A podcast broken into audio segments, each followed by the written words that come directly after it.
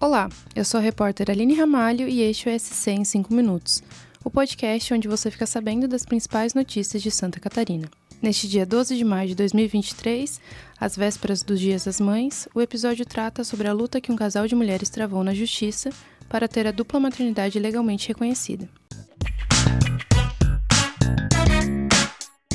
Um casal de duas mulheres de Florianópolis demorou cerca de seis meses para conseguir que a filha tivesse em seu registro as duas mães. Essa demora burocrática aconteceu porque o cartório não reconheceu a dupla maternidade da criança, concebida pela técnica de reprodução assistida. Nesse tipo de método de reprodução, um doador cede o sêmen, que é inserido no útero da mulher, com auxílio de uma seringa. Apesar da regulamentação da reprodução assistida no Brasil, o pedido de reconhecimento da dupla maternidade no registro de nascimento da criança não foi concedido. Além disso, a inclusão do sobrenome da mãe que não gestou a bebê também foi negada. Então, as mães entraram com uma ação e o caso foi encaminhado pelo defensor público substituto Leonel Paraguaçu Andrade, que explica o motivo da dupla maternidade não ter sido, inicialmente, reconhecida pelo cartório.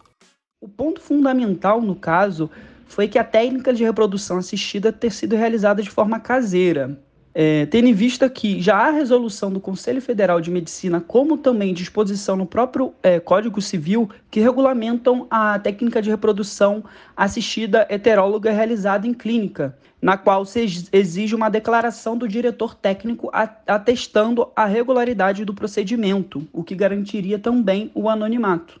No caso das assistidas, elas tinham um planejamento familiar de ter um filho, de constituir e crescer a sua família, contudo não tinham condições financeiras para tanto, tendo em vista é, é, os custos empregados nessas técnicas. Assim sendo, foi realizada essa reprodução assistida caseira e pelo fato de não ter a declaração do diretor técnico, tendo em vista que não foi realizada em clínica, foi negado pelo cartório.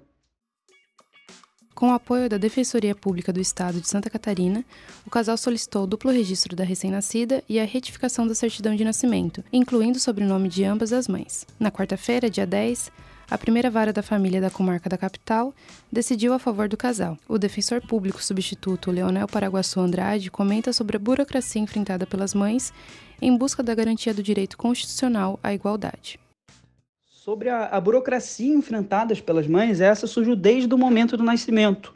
Foi tentado o registro em cartório, esse negado.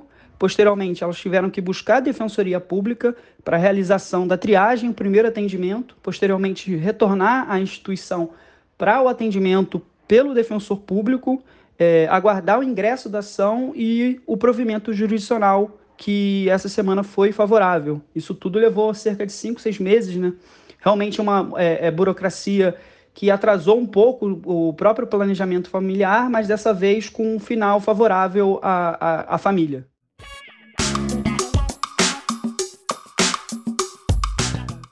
Por falar sobre diversas formas de maternidade, mulheres em situação de vulnerabilidade na Grande Florianópolis vão receber flores em comemoração aos Dias das Mães. A iniciativa é do Doe Agora Floripa e tem o objetivo de garantir que todas as mães sejam homenageadas e sintam o amor e carinho que merecem neste dia. O projeto prevê atender cerca de 4 mil mulheres nesta sexta-feira, dia 12.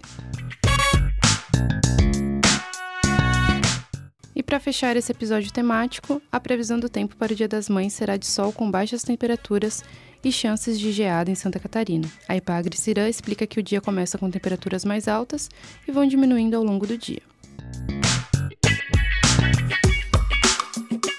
Esse foi o SC em 5 minutos, o podcast do NC Total, publicado de segunda a sexta-feira. A produção dessa edição é minha, Aline Ramalho, com colaboração de Mariana Passuelo. A captação de áudio é de Gilberto Pereira e a edição de som é de Bianca Anacleto. A coordenação é de Carolina Marasco. Acompanhe outras notícias no nsctotal.com.br. Até a próxima!